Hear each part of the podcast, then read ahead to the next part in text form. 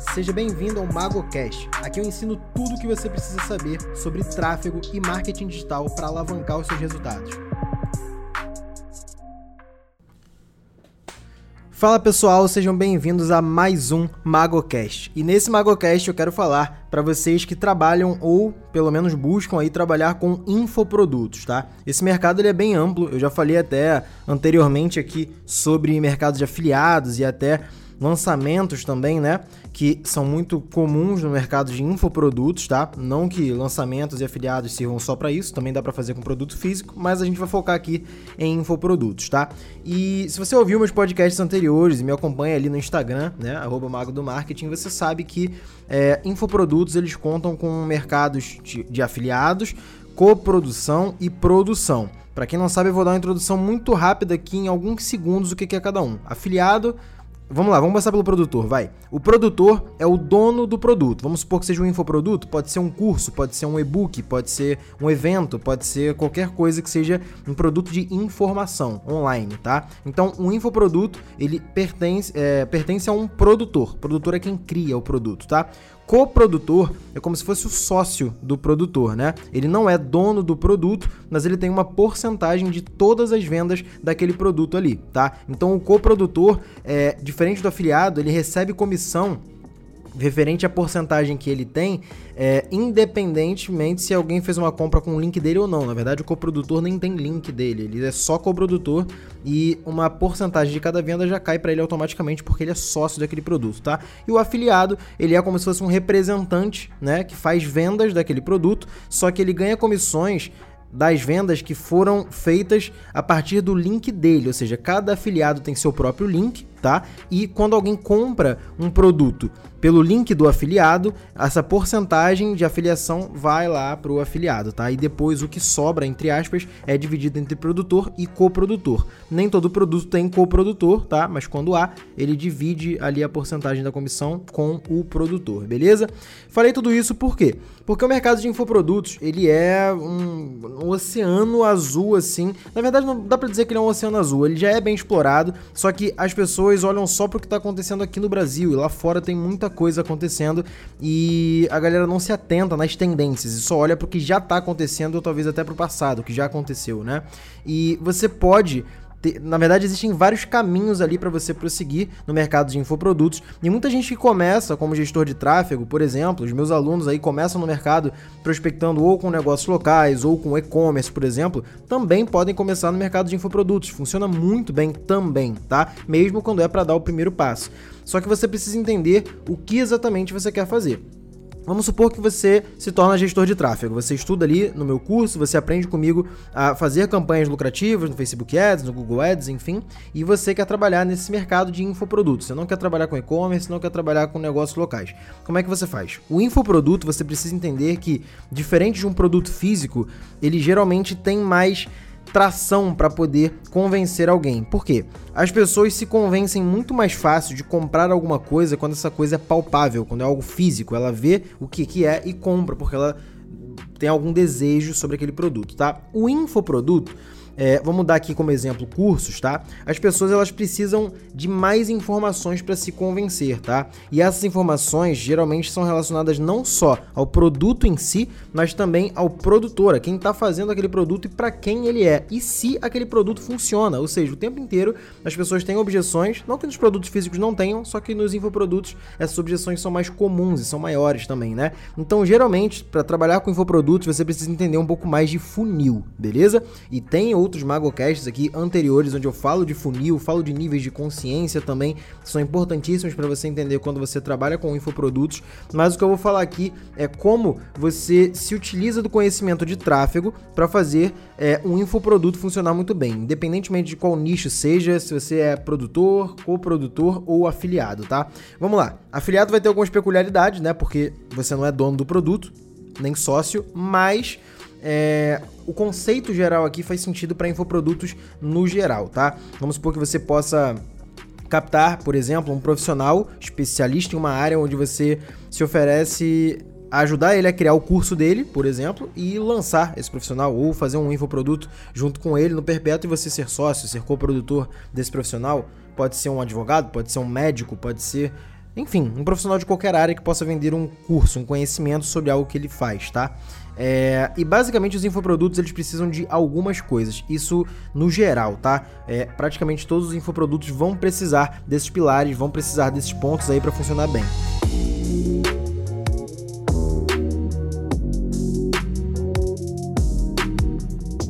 Então vamos lá. Os infoprodutos, eles precisam de conteúdo, obviamente, né? Se são conteúdos de informação, produtos de informação, eles precisam de informação, de conteúdo. Mas eu não estou falando só do conteúdo de dentro do curso, porque não adianta você ter um bom produto, trabalhar com um bom profissional, tá? E simplesmente achar que esse produto vai vender só porque o profissional que está vendendo é um bom profissional, ou porque o que tem dentro do curso é muito bom tem um problema. As pessoas não estão dentro do curso, então elas não sabem o que tem lá dentro. E para a pessoa entrar no curso, você tem que convencer ela de fazer um pagamento, gastar a grana dela, né? Não sei de quanto estamos falando aí do produto, tá?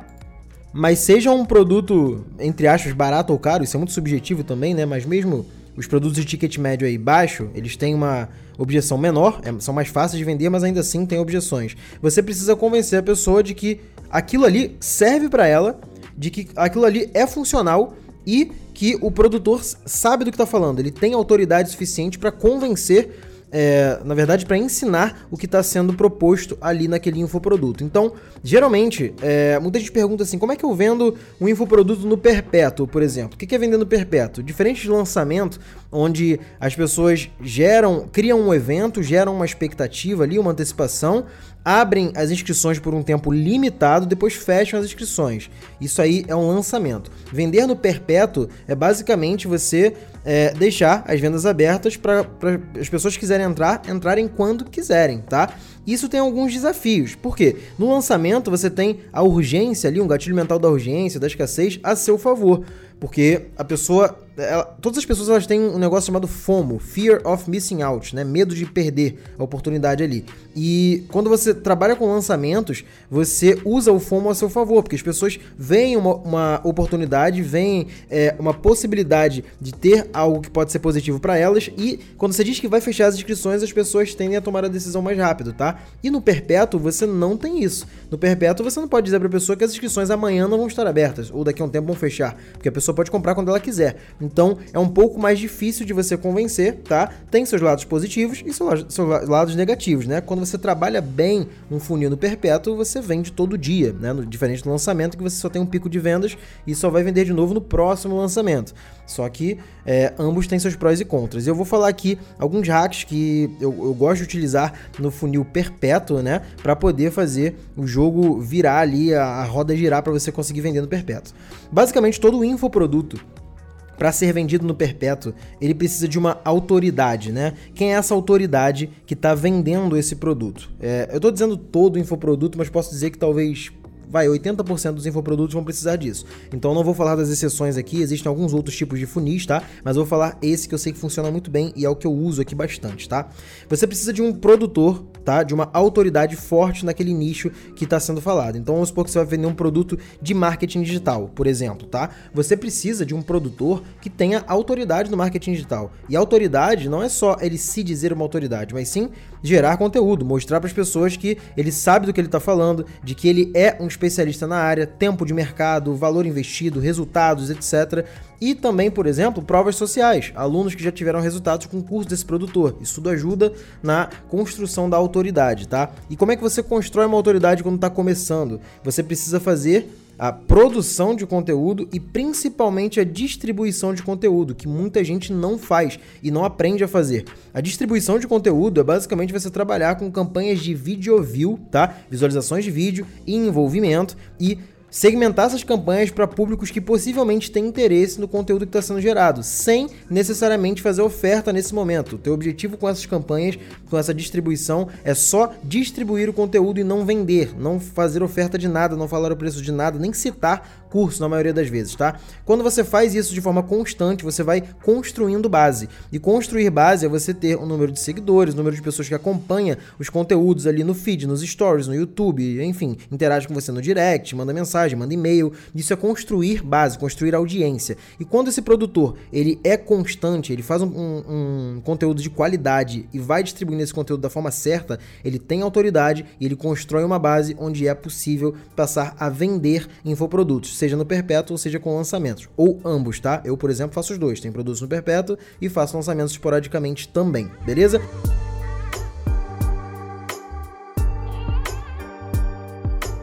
Essa distribuição de conteúdo, ela serve para trazer novas pessoas e também para aquecer a base que já está ali, beleza? A segunda parte é importante também que muitas pessoas acabam deixando de fazer é a captação. Captação de leads é muito útil para você construir base captando dados, não só pessoas que te seguem, pessoas que te acompanham, mas também ter dados da sua audiência. Então, você pode oferecer e-books, masterclasses gratuitas, infográficos, planilhas, é, PDFs, enfim, qualquer coisa que você consiga produzir de qualidade que tenha a ver com o nicho que você atua e com o produto que você quer vender no futuro, tá? E você oferece isso gratuitamente para sua audiência, beleza? Em troca de informações da pessoa. Geralmente a gente capta o um nome, e-mail e o WhatsApp, o telefone ali, né? Que é importante ter na base. Você vai construindo essa base. Para quem quer perguntar aí qual é, programa eu utilizo para captar e-mails e para construir base, eu atualmente uso Active Campaign, mas existem várias outras ferramentas aí muito boas no mercado também, beleza? Então, é, eu construo essa base, eu pego os dados da minha audiência, eu capto esses dados, tá?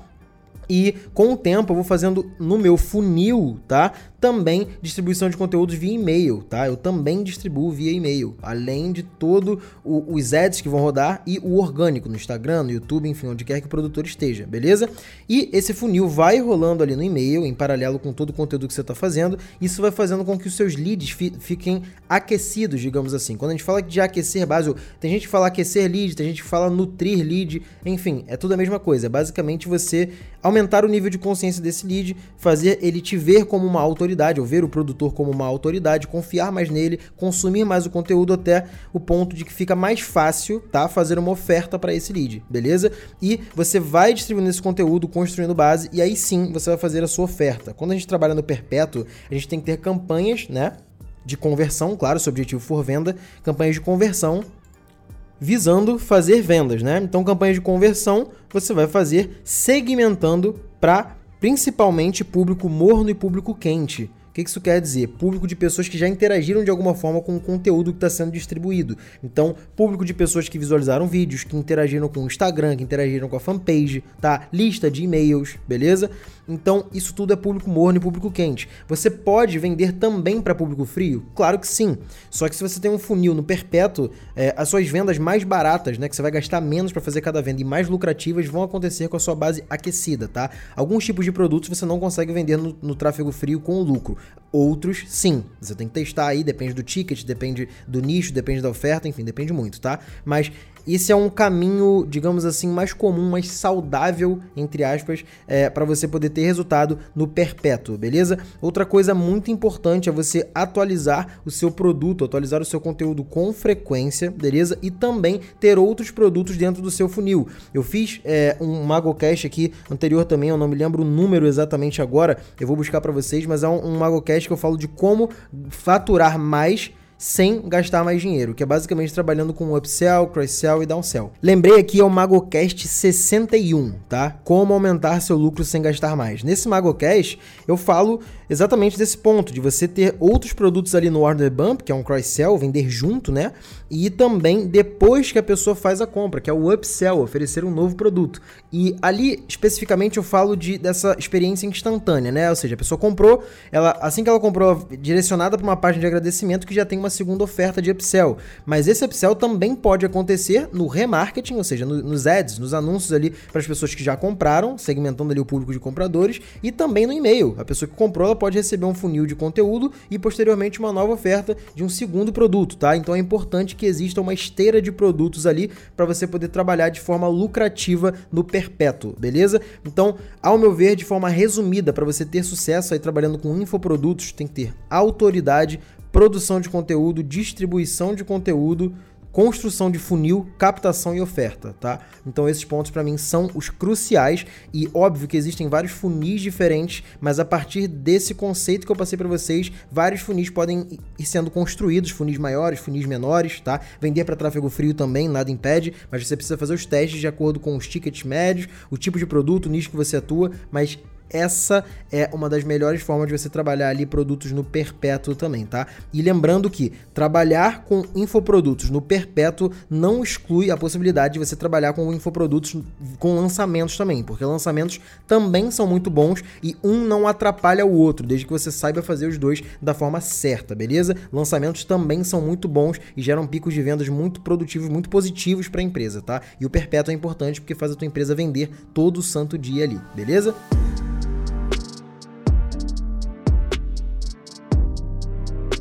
Bom, bora pro nosso quadro de perguntas que vocês aprovaram, gostaram pra cacete, agora eu sempre coloco aqui no MagoCast, vocês gostam bastante.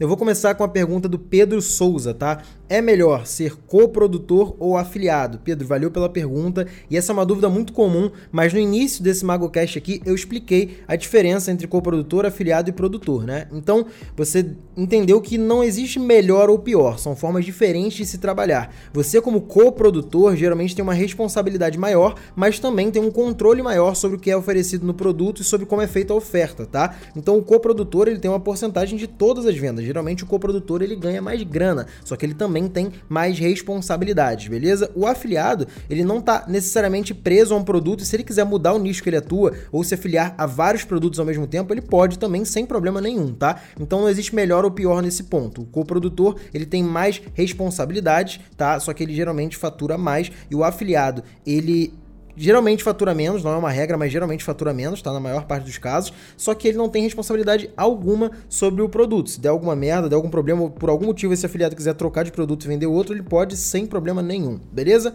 Segunda pergunta agora do Guilherme Martins: dá para vender no perpétuo mesmo com pouca autoridade? Cara, ótima pergunta também e muita gente acha que não, né? Não dá para vender se não tiver muito seguidor no Instagram, se não tiver muitos inscritos no YouTube, etc. Mas sim, dá sim para vender, tá?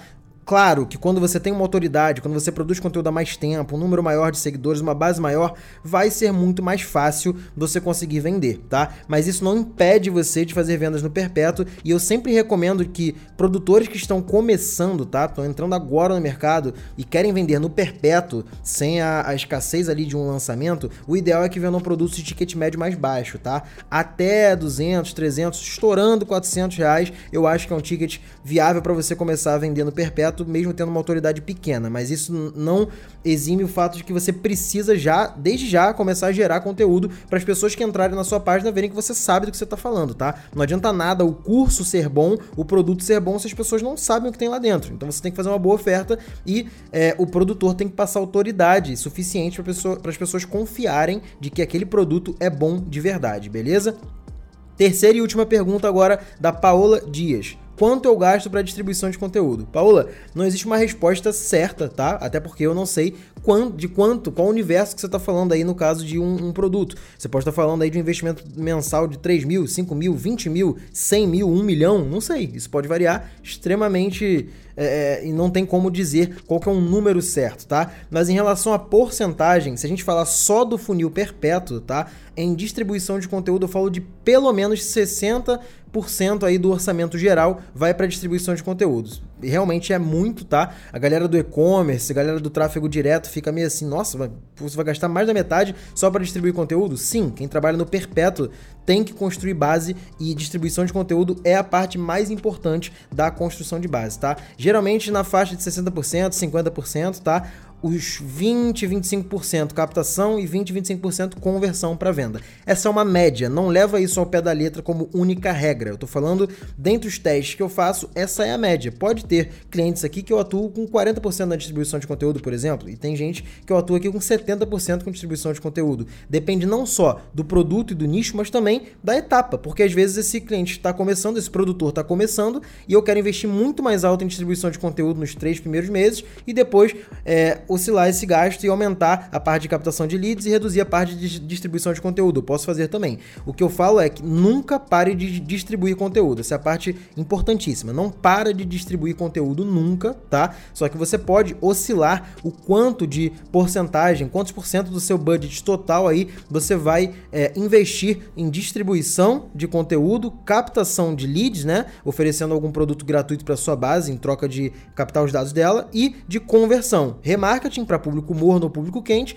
e também você pode testar dependendo do produto, dependendo do nicho, né? Essa conversão aí para tráfego frio também, para pessoas que não te conhecem. Tem produtos que vendem muito bem no tráfego frio também. Ou seja, não tem um CPA, um custo por aquisição tão barato é, quanto no público morno e público quente, é óbvio, mas no público frio tem mais escala, porque tem mais pessoas e consegue, mesmo vendendo, gastando um pouco mais, ter lucro. Então faz esse teste aí, depende do nicho, depende é, do quanto você está investindo, tá? Mas quanto você gasta para distribuição de conteúdo, a porcentagem é mais ou menos essa que eu passei aí, beleza? Espero que vocês tenham gostado, tá? Não sei onde você está ouvindo esse MagoCast aqui, se você está na academia malhando, se você está correndo, se você está dirigindo ou se você está estudando mesmo, só ouvindo o MagoCast aqui, cara, eu vou te pedir para você ir agora no seu Spotify, no Deezer, onde quer que você esteja ouvindo, tira um print desse MagoCast e posta nos seus stories do Instagram, marcando arroba Mago do Marketing, que eu respondo todo mundo um por um, beleza? Outra coisa é que em março, tá? Março de 2021, não sei quando você está ouvindo esse MagoCast, mas se você estiver ouvindo em fevereiro ainda,